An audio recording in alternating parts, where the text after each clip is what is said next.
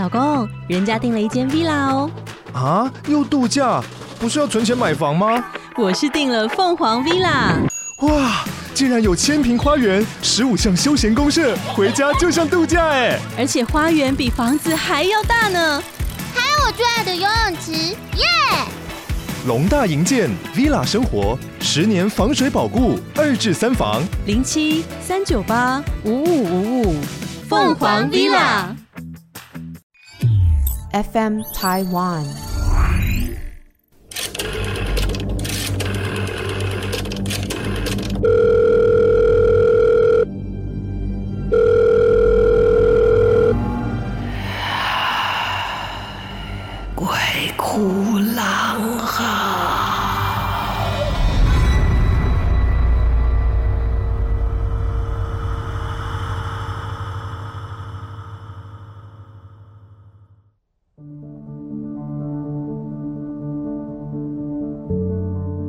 大家好，欢迎来到鬼哭狼嚎，我是狼祖云。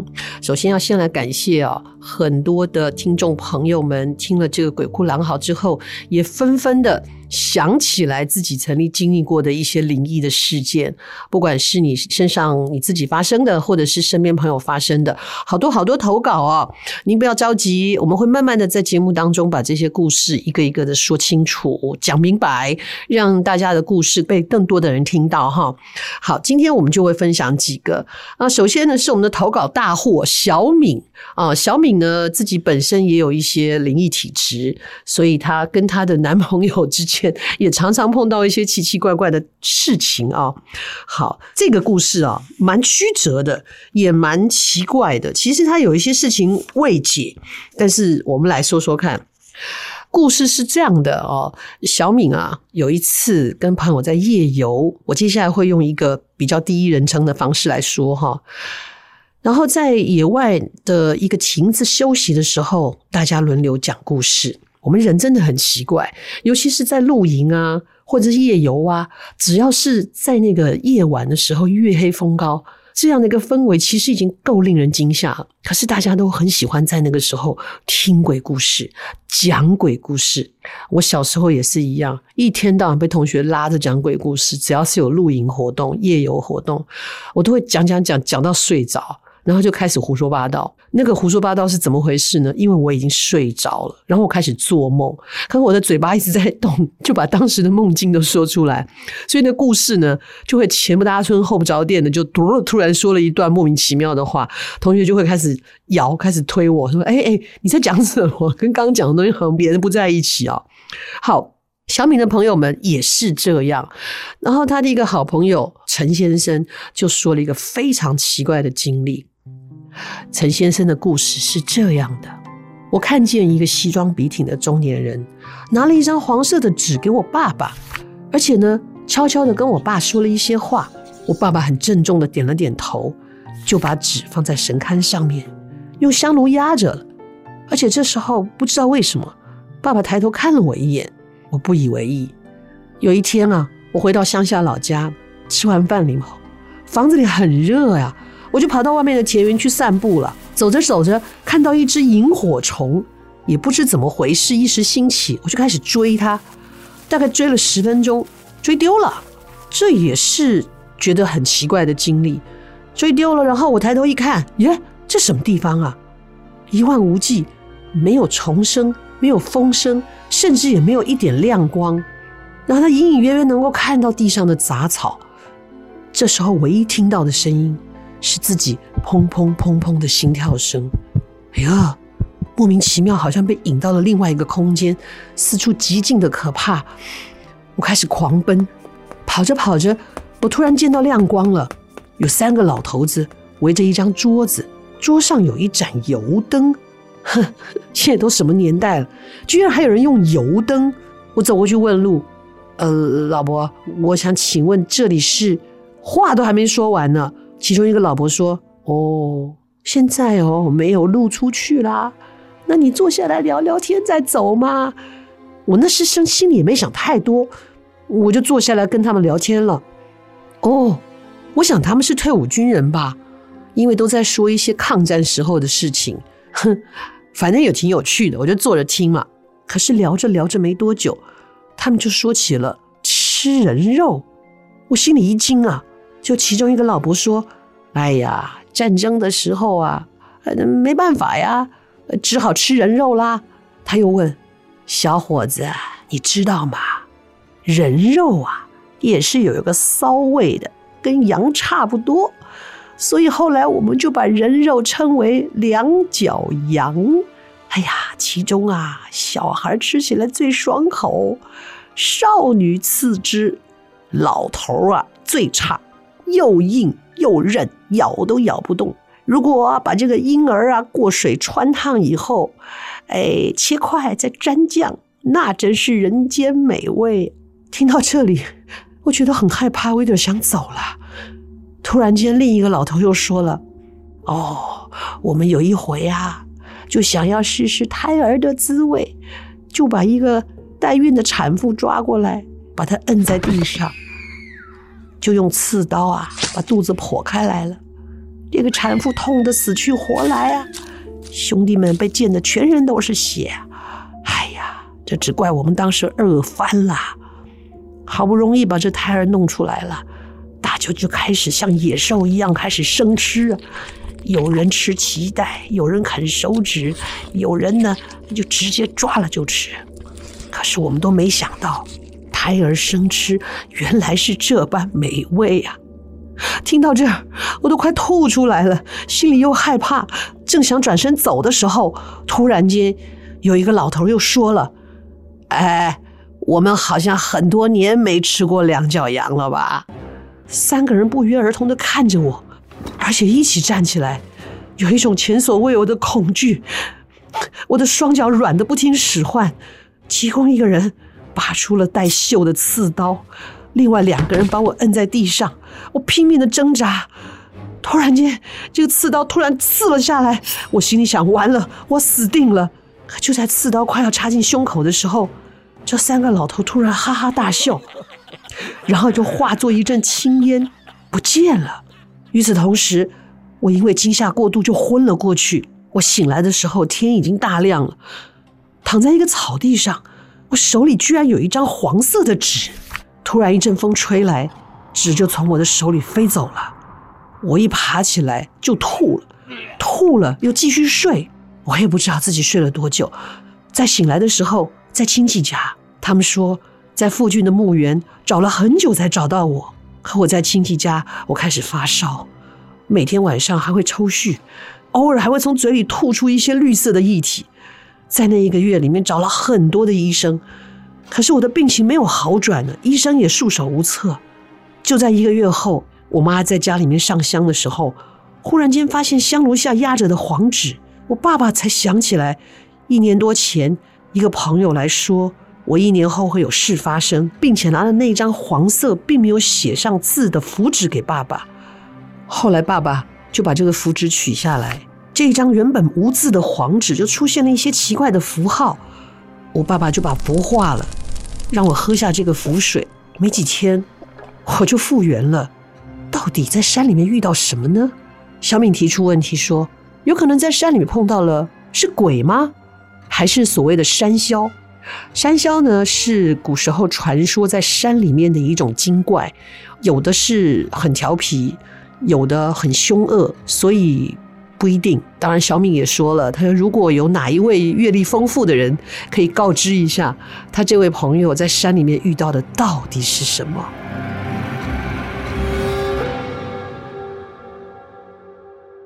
哇！如果您有听说过这种类似的，也可以来来我们这边来信哦，跟我们大家一起来分享一下。咦，听起来好可怕哦。不过说真的。节目里面一直不断的跟大家说哈，就是有些时候有些地方不该去的时候，不该做什么的时候，我们心存敬畏啊，还是不要贸然的去冒险，可能对自己好一点。呃，同时也讲一下我的同学发生的事情。我们在大学好像三年级的时候吧，三年级还四年级，有点记不起来了。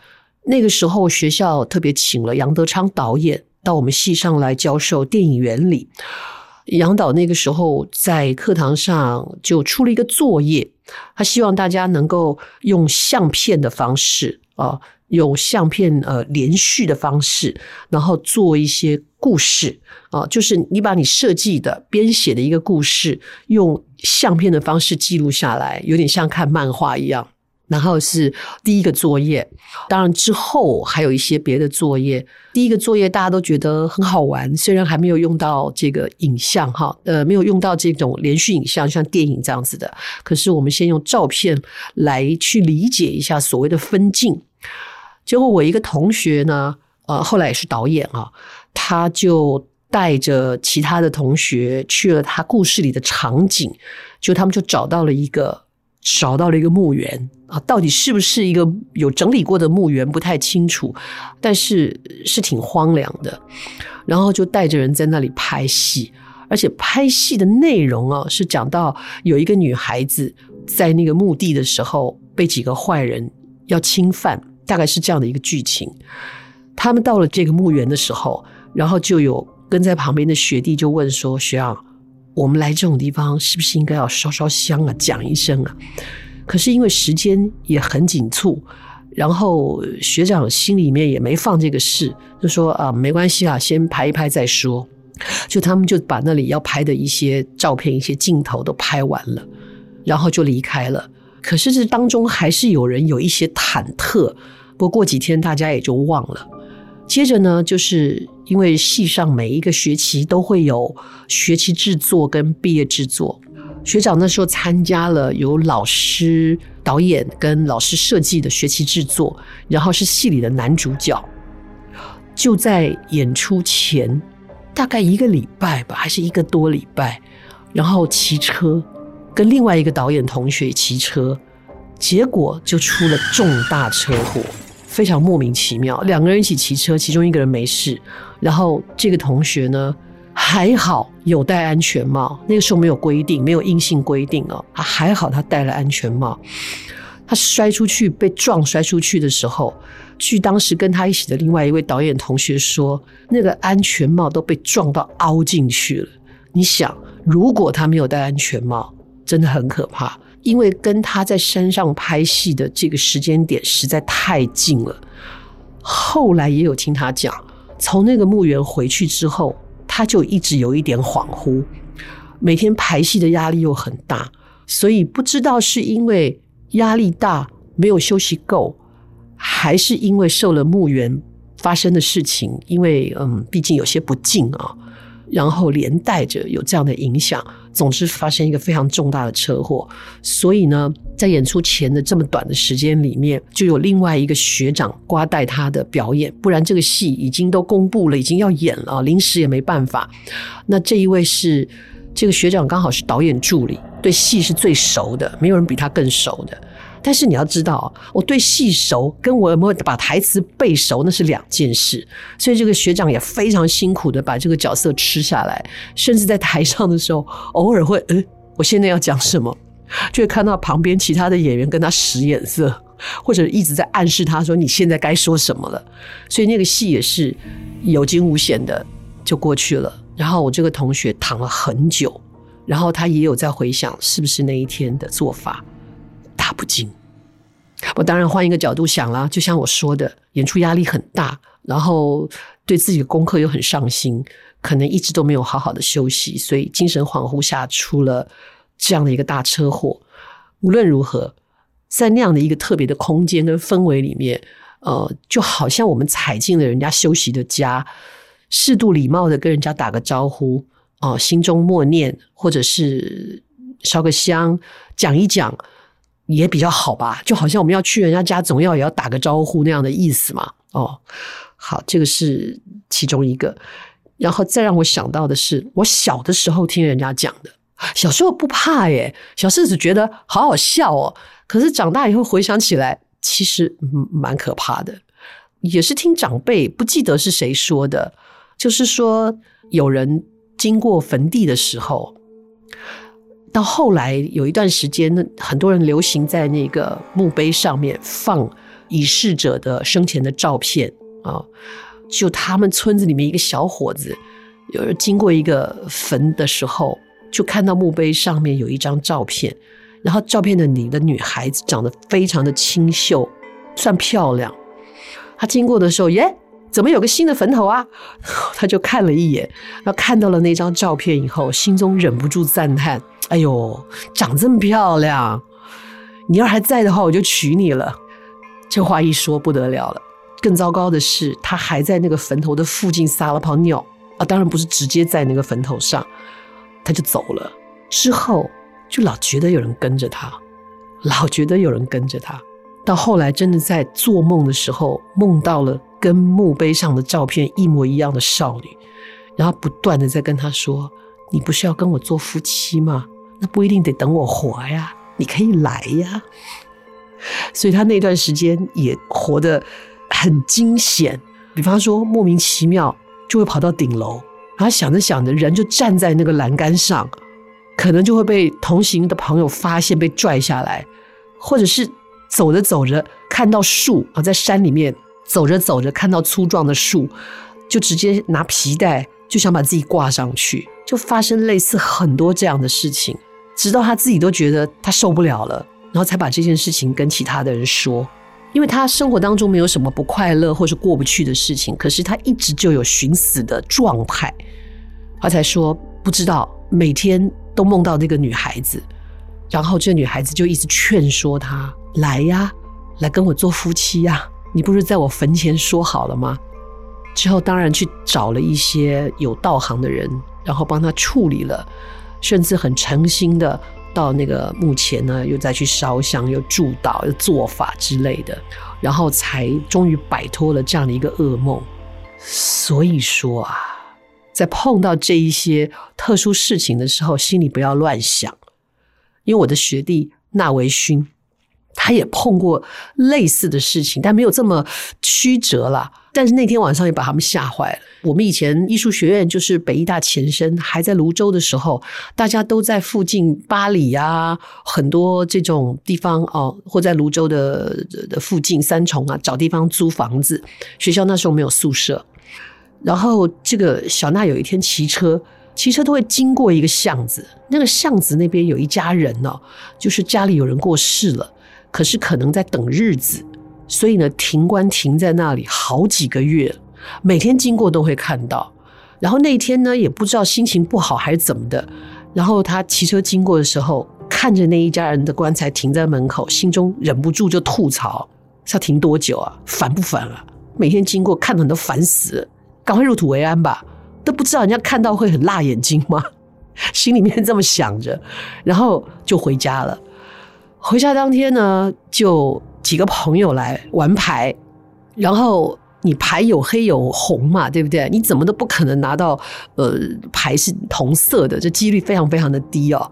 在大家玩牌的时候，怎么玩，纳维新手上就是整副的黑牌，怎么玩就是整副的黑牌，不管他们的把那个牌左洗右洗上洗下洗，拼命的洗，再发牌出去。纳维勋手上拿的就是整副的黑牌，弄到后来没有人敢玩。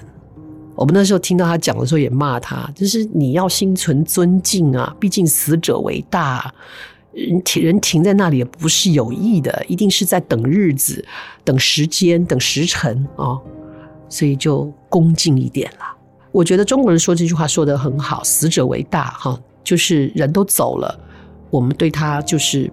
保有一定的尊敬，当然，这个人也许在生前的时候声名狼藉，或者他真的做了一些什么不道德的事情，呃，事情过了就事过境迁吧。哦，如同现在网络上很多人还是会对于有一些故去的人，呃，时不时会提出一些批评，留点口德吧，给自己呢造一点福气啊，说多了，谁知道他会不会？嗯，哈哈，好，这是我们今天的内容。我们节目当中还是会陆陆续续把大家的投稿在节目里面跟大家一起分享啊。那当然了，如果您还要投稿的话，记得 FM Taiwan 啊这个 Podcast 的平台，我们上面有投稿的专区，然后也请大家给我们评分，欢迎大家到 Apple Podcast 去做一些评分啊，然后让我们的节目有更多的朋友可以一起来分享。祝福大家有一个美好的听故事的时光。OK，好，欢迎你来投稿喽，我们下次见。